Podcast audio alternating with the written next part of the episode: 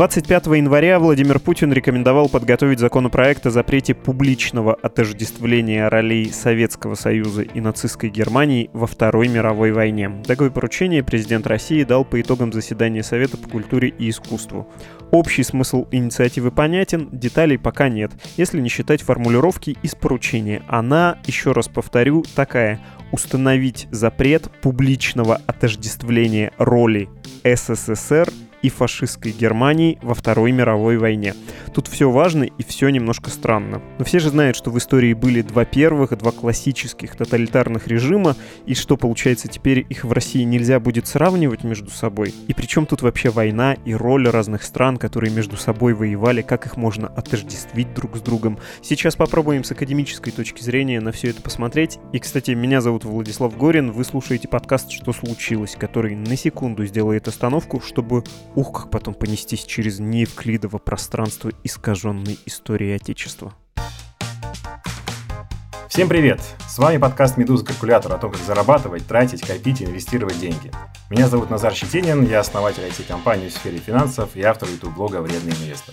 Обычно в этом месте Наталья Грибуля, мой компаньон по трем сезонам, говорила о том, что она тоже частный инвестор и будет вместе со мной рассказывать про финансы аудитории «Медузы», но в этом году все поменялось. У нас кадровые изменения, новый ведущий. Всем привет, меня зовут Андрей Ванин, я по факту на фондовом рынке уже более 15 лет, блогер, частный инвестор, который инвестирует сам и делится своим опытом на различных площадках. За 2020 год на фондовый рынок России пришло 5,5 миллионов человек. Число больше, чем число частных инвесторов, которые пришли за 20 лет до. Мы запустили этот про сезон, который посвящен исключительно фондовому рынку и инвестициям, чтобы, ну, как мы надеемся, обратиться к этой аудитории и рассказать, что не только все растет, бывает и падает. И если вы думаете, что вы нашли какую-то жилу там бездонную, вы, скорее всего, ошибаетесь. Все сложно, но мы вам поможем. Если вы еще не подписаны на наш подкаст на той платформе, на которой вы нас сейчас слушаете, обязательно подпишитесь прямо сейчас. Так вы не пропустите наши новые эпизоды, которые выходят каждый четверг.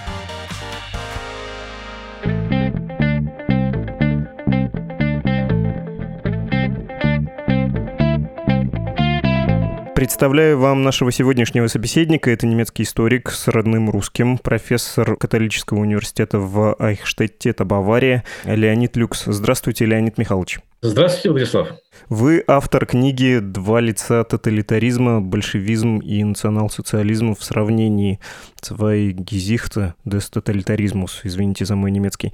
Предлагаю поговорить сначала об обоснованных сравнениях, а потом о необоснованных. Ну и о взгляде на все это в Германии, потому что известно, что с этой исторической травмой в Германии работают, наверное, лучше всего в мире.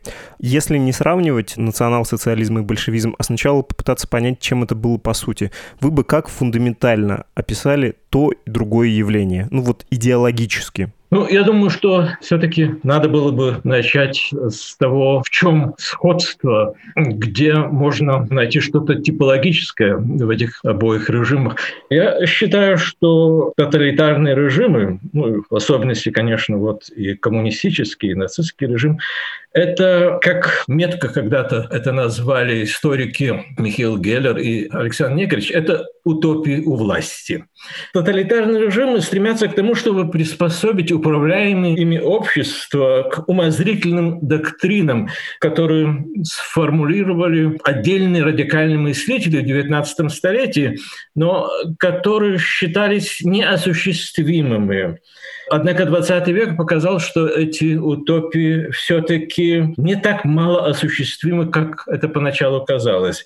Тут я просто процитирую Николая Вердяева, который в 24 году в своей книге «Новое Средневековье» писал, что в 19 веке часто сожалели, что утопии хотя и прекрасны, но, к сожалению, неосуществимы. А в 20 веке человечество столкнулось с совсем другим опытом утопии оказались гораздо более осуществимы, чем казалось раньше. И теперь, говорит Бердяев, стоит другой мучительный вопрос. Как избежать окончательного осуществления утопии?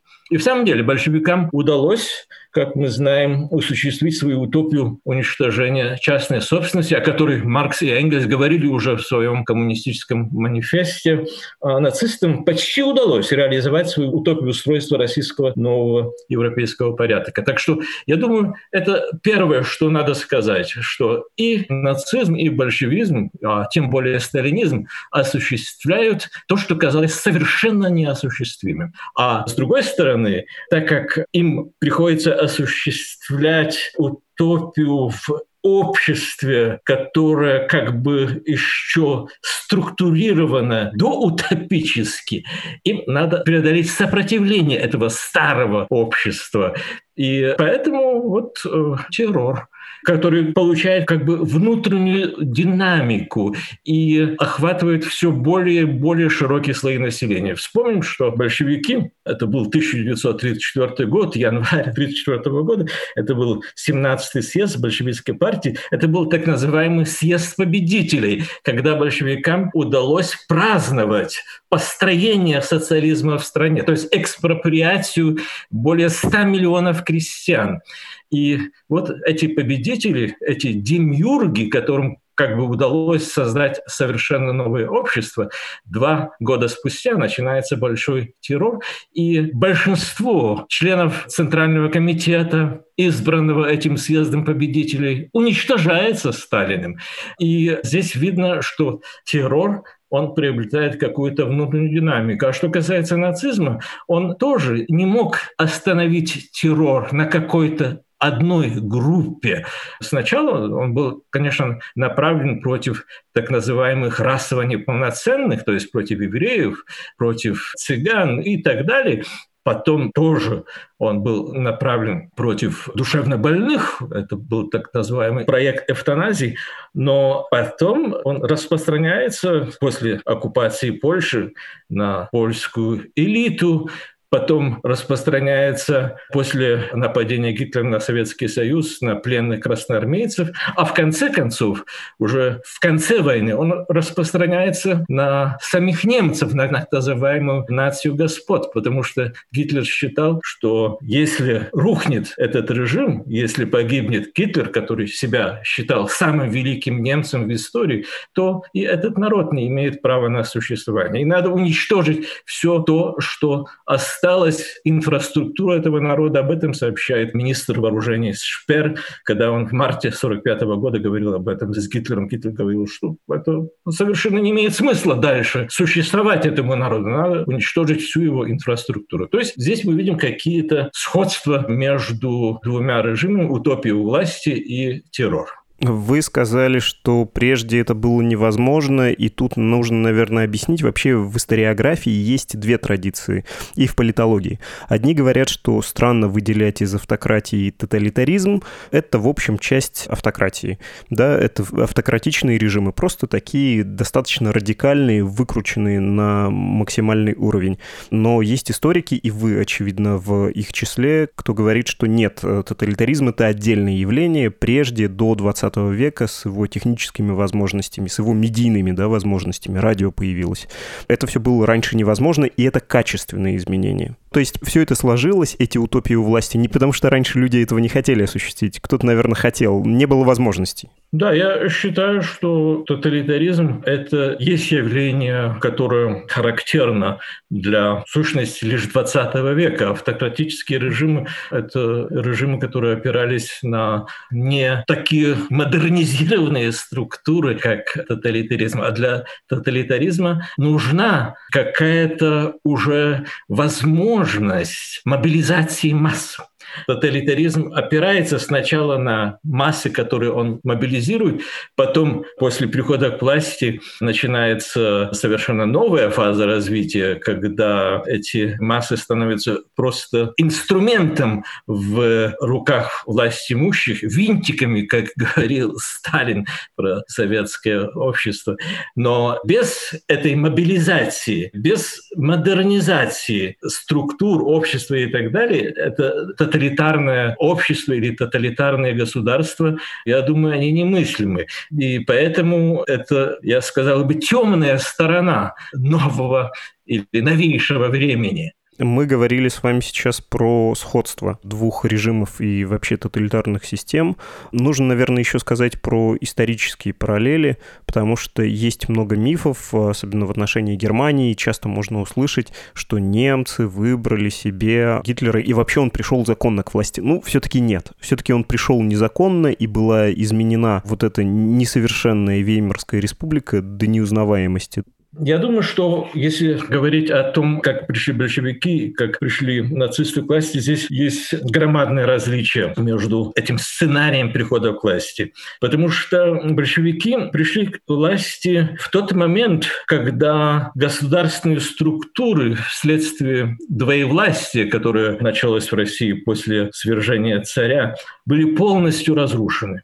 Троцкий, который был главным архитектором этого большевистского переворота, сказал, что один дисциплинированный, верный правительству полк мог бы предотвратить большевистский переворот. Это говорит о том, в каком состоянии находилась тогда государственная структура или инфраструктура России вследствие вот этих восьми месяцев двоевластия. В Германии ничего подобного не было. В Германии существовал дисциплинированный, верный рейхспрезиденту рейхсвер, и против этой военной силы абсолютно никакой возможности не было прийти к власти. То есть Гитлер понимал, что он может прийти к власти только путем компромисса с правящим слоем, то есть с так называемым президентским правлением, которое олицетворял тогда рейхспрезидент Гинденбург. Поэтому он пытался втереться в доверие правящему слою, а с другой стороны, он пытался их напугать так называемой коммунистической опасностью, которую совершенно в то время в Германии не было. Это русский эмигрант, меньшевик и тоже член немецкой социал-демократической партии Александр Шифрин сказал в начале 30-х годов, что в России в 17 году беззащитное государство было побеждено вооруженным меньшинством то есть большевиками.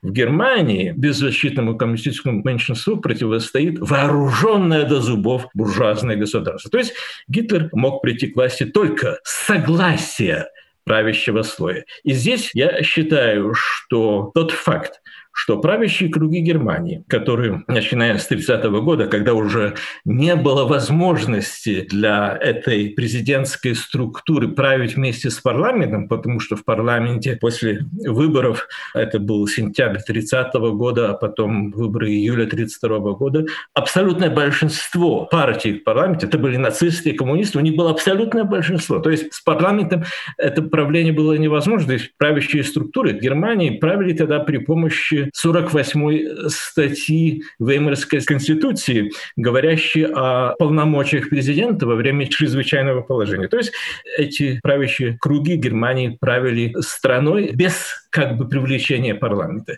И никто не заставлял президента Гинденбурга назначить Гитлера рейхсканцлером. Он мог еще годами править при помощи этой 48-й конституции. И тот факт, что все-таки Гитлер был назначен рейхсканцлером, то есть это не был переворот, он был просто назначен президентом, это был акт полной безответственности вот этих правящих группировок Германии. А так и говорит, например, немецкий историк, социал-демократ Конрад Хейден «Эпохи безответственности». Так что вот, я сказал, что здесь существует два различия вот этих стратегий перехода к власти. А с другой стороны, я думаю, что это тоже нельзя не забывать, что хотя большевики и нацисты как бы осуществляли, когда они приходили к власти утопии, но это были противоположные, совершенно различные утопии. И здесь надо говорить, конечно, о том, что между этими двумя тоталитарными режимами существует качественно невероятные различия. Потому что, скажем, пафос нацизма, он в прошлом. Нацисты пытаются воссоздать так называемого биологически естественного человека, белокурую бестию, человека, не искаженного цивилизацией, не извращенного христианскими нормами, с призывом христианства к любви к ближнему. Золотой век фашизма – это языческая дохристианская эпоха. Пафос же коммунизма мы знаем. Весь направлен в будущее. Это есть так называемое светлое будущее. И коммунисты вдохновлялись, конечно, совершенно другими мировоззренческими истоками. Это вера в прогресс, вера в науку. А для нацистов вера в прогресс, вера в науку была чем-то совершенно устаревшим. Они считали, что надо остановить историю, надо вернуть человечество или вернуть, скажем, ту страну или те страны, которыми они правили, к старой, как бы иерархической системе, где существует раса господ и раса рабов. А коммунисты, конечно, были вдохновлены пафосом еще дореволюционной русской интеллигенции. А пафос дореволюционной русской интеллигенции – это идея равенства. Хотя у коммунистов была, конечно, эта концепция авангарда рабочего класса, но целью авангарда было, конечно, создать общество, которое бы опиралось на равенство. Это была, конечно, иллюзия, это было лицемерие, но все-таки это была официальная идеология марксизма или коммунизма. Так что здесь я вижу просто невероятные различия между одной и другой системой. При этом, учитывая, я бы сказал, градус радикализма, не имеет смысла, какой ожог ты получаешь, холодовой или от жара. Да? Если у тебя идеология устремлена в будущее, но при этом она супер радикальна и подразумевает, что какие-то классы должны быть просто истреблены, и это делается на практике, это ничем не лучше в жизни, чем истребление отдельных категорий по другим соображениям, например, по этническим. Да-да, конечно, конечно. Но все-таки я думаю, что это где-то играет роль э, вот это различие между нацизмом и коммунизмом, потому что в какой-то степени тот факт, что в 1941 году после нападения Гитлера на Советский Союз была создана антигитлеровская коалиция между англосаксонскими демократиями и сталинской деспотии, это все-таки говорит о том, что существовали какие-то возможности нахождения чего-то общего между той идеологией или теми идеями, которыми вдохновлялись марксисты или большевики, и западная идея. В какой-то степени, я думаю, это тот факт, что коммунисты невероятно преследовали церковь, но с другой стороны, они подчеркивали, что они пытаются осуществить некоторые идеалы христианские без церкви, то есть идеал справедливости, идеал равенства. Нацисты полностью отрицали эти идеалы. Они полностью отрицали какие-либо христианские идеалы, потому что для них христианство или крест — это был символ рабства. Они хотели освободить человечество вот от этой идеи любви к ближнему и сострадания. И тут я думаю, что это еще подчеркивает разницу между двумя идеологиями. Конечно, все это в коммунизме это лицемерие, это только словесная приверженность к этим идеям справедливости, равенства, но все-таки это, может быть, какую-то роль играет, если какая-то идеология или какая-то система полностью отрицает двухтысячелетнюю историю иудео-христианского человеческого образа образа человека и идеология, которая в какой-то степени что-то из этого все-таки перенимает. Ну, тут можно было бы поспорить, потому что если тебя уже бомбят, то странно заключать союз с тем, кто тебя бомбит. Я имею в виду, конечно, Великобританию после поражения Франции э, стремительного. Вряд ли бы, если бы Сталин развязал Вторую мировую войну, союзники долго бы думали. Тоже вполне могли бы, наверное, заключить э, договор с гитлеровской Германией. Э, да, конечно, это был стратегический союз, но мне кажется, что здесь нельзя забывать, что существовал все-таки во время или после нападения Гитлера на Советский Союз кроме этой сталинской деспотической верхушки, существовал еще советский народ, на который было совершено нападение, который защищал свою государственность. Потому что, что касается Сталина, он же сделал просто страшно много для того, чтобы подорвать обороноспособность страны.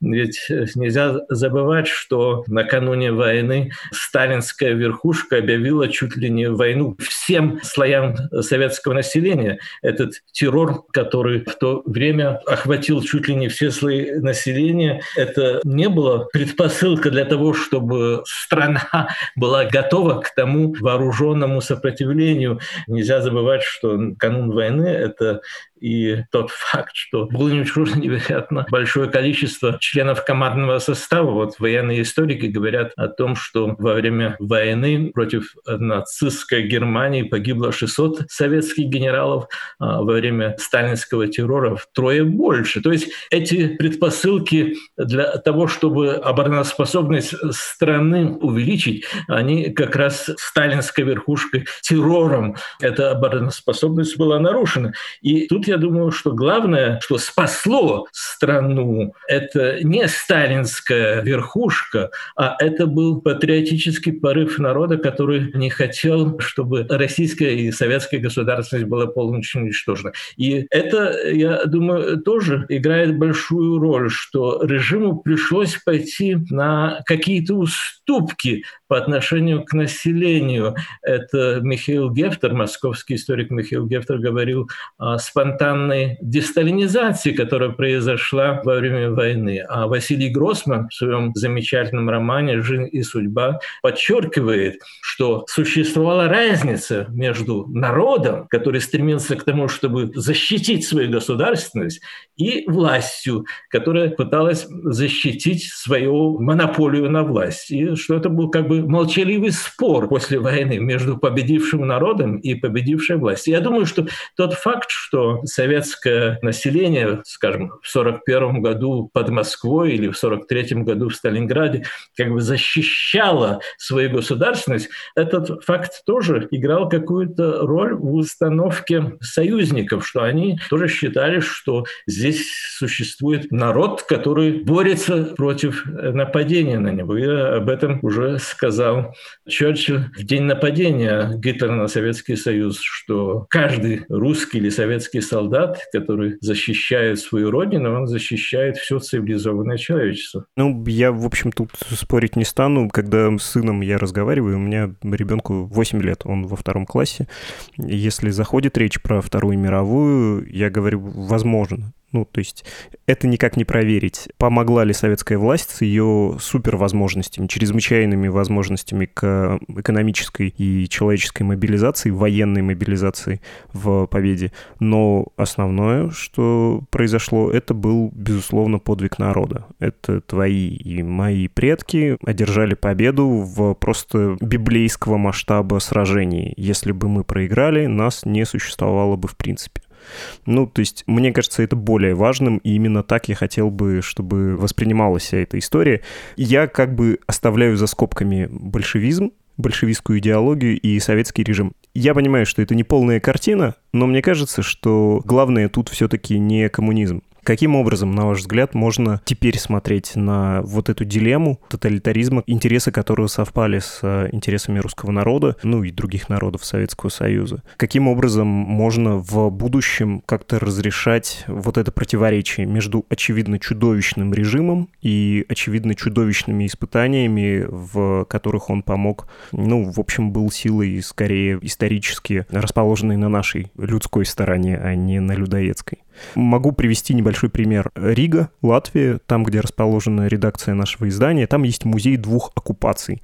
Латыши вообще хорошо устроились. У них в одном из залов этого музея рядом висят свастики и серпы с молотами.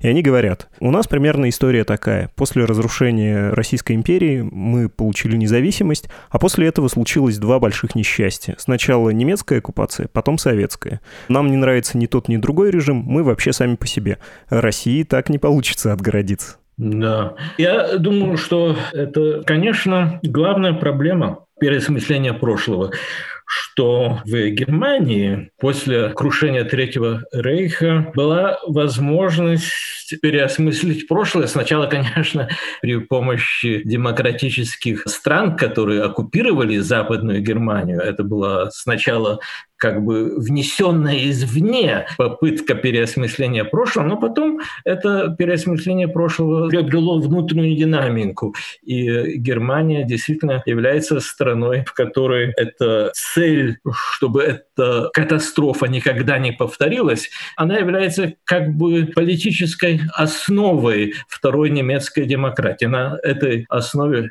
чтобы это никогда не повторилось, зыждется тоже и основной закон Германии и так далее.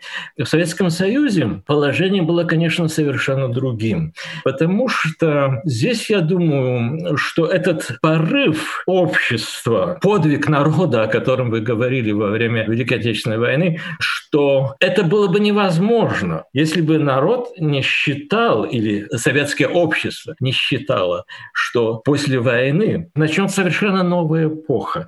Начнется эпоха, в которой можно будет достойно жить. Тогда говорили о том, что после войны начнется жизнь как в сказке. И, конечно, для сталинского режима эти ожидания были невероятной опасностью.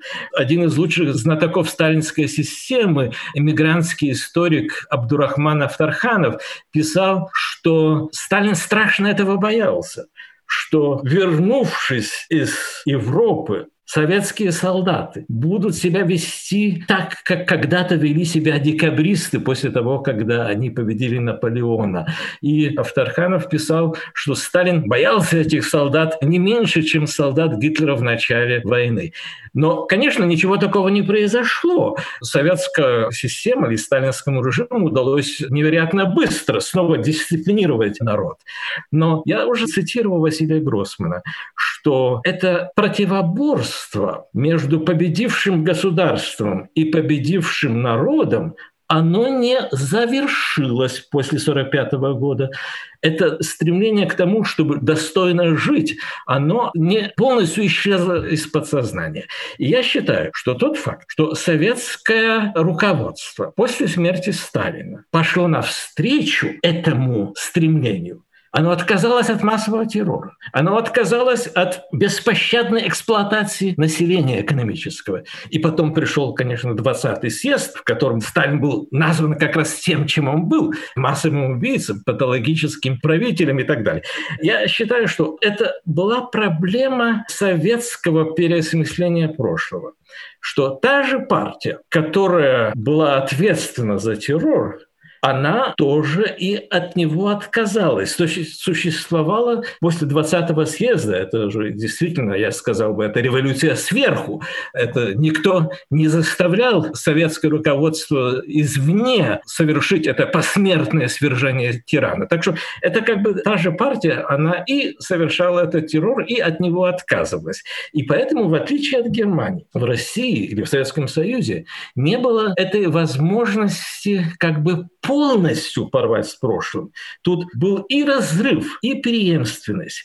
И поэтому, я думаю, это и осложняет переосмысление прошлого. А потом началась вот эта вторая фаза десталинизации во время Горбачевской перестройки, когда тоже были названы все эти преступные стороны сталинской власти, и потом даже и ленинского периода. Это проблема, которая не существовала в Германии, которая уже начиная с 1945 года могла полностью переосмыслить осмыслить вот этот тоталитарный эксперимент. В России все время сосуществовало до 91 года, до свержения единовластия КПСС, существовала вот эта двойная сторона этого отношения к тоталитарному прошлому. Разрыв и преемственность. Отлично. Про политические режимы, про их сходство и различия и про эволюцию советского мы с вами поговорили. Но вообще-то повод у нас, знаете, Владимир Путин в нашей, безусловно, совершенной современной российской демократии, простите уж эту иронию, президент может сделать следующее. Он, собственно, это и сделал. Он поручил Государственной Думе принять закон, который называется «Об увековечивании победы советского народа в Великой Отечественной отечественной войне 41-45 годов, и изменения там будут направлены на установление запрета публичного отождествления роли СССР и фашистской Германии во Второй мировой войне. Про отождествление двух стран в войне. Вы понимаете, в чем тут может быть логика? В чем может быть э, тождество между двумя этими странами, которые находились, ну, все-таки по разные стороны фронта, хотя, безусловно, до определенного периода действовали вместе. Я про пакт Молотова-Риббентропа, про одинаковые стремления устранить э, вот эти промежуточные буферные лимитрофные государства, про одинаковую внешнюю экспансию, одинаковую по характеру. Ну, в конце концов, Польшу съели вместе и устроили в 1939 году в Бресте совместный парад, да, бойцы Красной Армии и Вермахта. Ну, еще, конечно, до этого два режима, будучи одинаковыми изгоями, сотрудничали. Германия обходила запреты, связанные с вооружением, введенные Версалем, и помогала советской стороне взамен технологически. Но все-таки какое тут может быть тождество? Ну, я считаю, что это борьба с тенденциями, которые в сущности не стоит преувеличивать. Потому что для большинства серьезных историков, в том числе и немецких историков, нет никакого сомнения, что полная ответственность за развязывание Второй войны лежит на Гитлере и на нацистской Германии. И здесь громадное большинство серьезных историков согласно с тезисами швейцарского историка Вальтера Хофера, который уже в 1954 году в своей книжке «Развязывание Второй мировой войны» сказал, что единственный, кто виновен в этой войне, это, конечно, Гитлер и нацистская Германия. Но проблема в том, что чтобы начать эту войну и развязать эту войну, это облегчило ему осуществление этой цели невероятно близорукая политика. Сначала западных держав. Потому что, если подумаем, что начиная с 1934 года до 1938 Гитлеру удалось отменить почти все ограничения Версальского договора и присоединить и Австрию, а потом Судетскую область в Чехословакии. Это все было следствием невероятно близорукой политики западных держав, которые считали, что экспансия Гитлера пойдет главным образом против Советского Союза, Востока и так далее. И это первая фаза этой невероятной близорукости западных держав, которые своей политикой умиротворения облегчили нацистскому государству или нацистскому режиму вооружение и э, возможность вот этой экспансии. Но после того, как Гитлер разрушил всю эту концепцию политики миротворчества или умиротворения, оккупировав в марте 1939 года Чехословакию, это был конец политики умиротворения Запада. Они поняли, что компромиссы с Гитлером Гитлером совершенно невозможны, что надо его остановить сейчас силой. И тут началась эта новая фаза этой политики умиротворения со стороны Сталина. Тоже невероятно близорукая политика. Близорукая политика сближения с Гитлером, которая облегчила Гитлеру, конечно, так как после подписания пакта о ненападении и секретного протокола к пакту Гитлеру нечего было опасаться на Востоке, он в течение 20 месяцев завоевал почти всю западную часть европейского континента, и таким образом у него появились громадные человеческие и промышленные ресурсы для того, чтобы осуществить свою концепцию, которую он уже описал в своей книге «Майн камп», завоевания жизненного пространства на Востоке. То есть это невероятно близорукая политика сталинского руководства привела к тому, что у нацистского государства и у его вассалов были невероятные ресурсы для того, чтобы напасть на Советский Союз и дойти до Москвы. И как мы уже говорили, это лишь подвиг советского народа привел к тому, что Блицкрик на Востоке не состоялся. Ну, так уж не состоялся. Состоялся. И вот на нынешней карте, если смотреть, докуда дошла Германия, то она прошла пару-тройку стран, да, а Украину, Белоруссию и еще. Если бы Россия не была такой большой, там уместилась бы одна-две европейских страны. Но это, в общем, не сломило, и да, это, конечно, действительно без всякого пафоса невероятный подвиг. У меня последний к вам вопрос. Как вы относитесь к подобного рода законопроектам, когда говорят, что что-то что-то нельзя говорить в публичном пространстве, даже если это не совпадает с мнением серьезных ученых. Ну, в Германии есть э, законодательство, и в некоторых других странах там прям наказание за отрицание Холокоста, например. Кажется ли вам правильным введение подобных норм? Потому что тут, кажется, дурной пример России берет не с кого-то, а с Европы. Да, ну я думаю, что здесь это сравнение необоснованно. Дело в том, что существует на Западе, ну и не только на Западе, правоэкстремистские круги, которые отрицают Холокост. И здесь этот закон, он направлен действительно против каких-то устремлений, которые существуют. Но кто из серьезных историков отрицает вклад Советского Союза в победу над нацистской Германией? Этого же никто из серьезных историков не делает. Все же знают, что гитлеровская политика завоевания или мирового господства потерпела поражение главным образом на Восточном фронте. Серьезные историки этого не ставят под сомнение. Или победу Советского Союза над нацистской Германией тоже никто не ставит под сомнение. Так что я думаю, что здесь есть, конечно, может быть, какие-то публицистические или другие круги, которые пытаются это поставить под вопрос. Но серьезные историки не сомневаются в том, что гитлеровская попытка осуществить вот это мировое господство потерпела главным образом поражение на Восточном фронте. Я все понимаю, я с этим не спорю. Но вы говорите про научные круги, а я про законодательство. И в том числе про аналогичное европейскому. Ну, то есть это же примерно как если бы появился закон об отрицании круглой Земли есть какое-то количество людей на планете, которые уверяют и прям готовы спорить, что Земля плоская. Но никаких особых законов против этого не существует. В общем, хочешь спорь. Да, ну я здесь думаю, что это все-таки историки и есть уже опыт не только на Западе, но тоже и в России. Историки, так же как и другие ученые, стремятся к истине. И это стремление к истине не может происходить одномерно и однолинейно. Оно может происходить только в дискурсе. И только дискурс может отметать какие-то совершенно неприемлемые точки зрения. И здесь, я думаю, самый интересный пример для такого поиска истины в дискурсе для меня является спор немецких историков 1986 года. Вот берлинский историк Энс Нольте как бы спровоцировал этот спор, и он считал, что нацистские преступления, здесь нельзя их понять, что они являются как бы реакции на архипелаг ГУЛАГ и на большевистскую опасность. Мы уже говорили о том, что никакой большевистской опасности в Германии не было, что большевистская опасность – это был миф, который изобрел Гитлер для того, чтобы прийти к власти. И вот Нольте считал, что существовала вот такая большевистская опасность, и что нацистские преступления, да, конечно, но и другие режимы здесь виновны в э, ужасных преступлениях.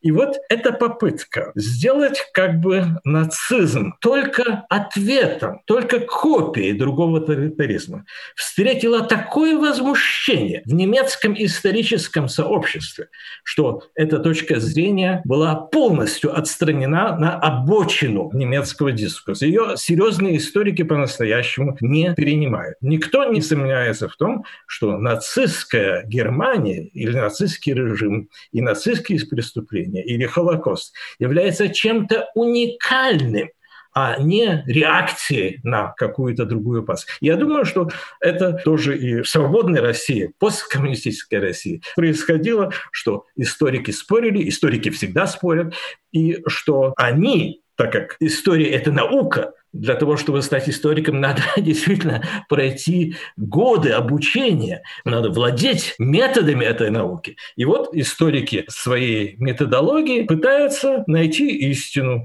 и спорят. А вот такие самые крайние точки зрения, необоснованные точки зрения, они отметаются на обочину. Спасибо вам за этот ясный, но дипломатичный ответ. Я думаю, что нам надо прощаться. Мы говорили с историком из Айхштетта, из католического университета Баварского Леонидом Люксом. Спасибо вам большое. До свидания. Спасибо большое, Владислав. Всего доброго.